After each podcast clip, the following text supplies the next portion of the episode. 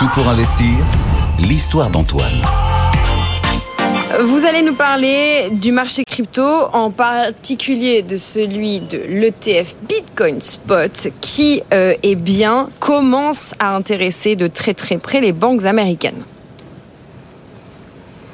Eh oui, jusque-là, les ETF euh, sur les cours spot ont fait l'objet bah, d'une véritable frénésie. On en a beaucoup parlé chez les grands gérants, hein, les BlackRock, les Fidelity, Vanguard, etc. Et désormais, ce sont les banques, les banques commerciales qui entrent en scène. Morgan Stanley en tête. Il y a trois ans, la banque avait été euh, un, vrai innovateur. Hein. Ça avait été une des premières à, proposer des ETF Bitcoin, alors sur les futurs, mm. à ses clients fortunés. Et là, désormais, la banque euh, réfléchit à proposer des ETF spot via sa propre plateforme de trading. Alors, est-il question de vendre les produits des grands gérants récemment approuvés ou de vendre ses propres produits, ses propres ETF spot Pas encore très clair tout ça, mais Morgan Stanley a lancé une étude de faisabilité.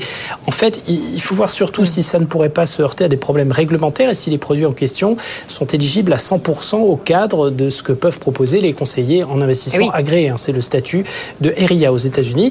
Mais Morgan Stanley se positionne déjà et on a même Wells Fargo et Merrill Lynch, qui est filiale de Bank of America, qui s'y mettent aussi et qui proposent, alors discrètement, visiblement, depuis quelques semaines, des ETF Bitcoin Spot uniquement à certains de leurs clients éligibles à la gestion de patrimoine. Là encore, mystère sur la nature exacte de ces produits, mmh. produits maison ou ETF existants, mais il est clair que les grandes manœuvres ont commencé et que les banques, avec leur surface inégalable en termes de clientèle, vont sans doute constituer le deuxième étage de la fusée, euh, fusée qui s'appelle financiarisation du Bitcoin, qui de plus en plus va devenir un placement comme un autre.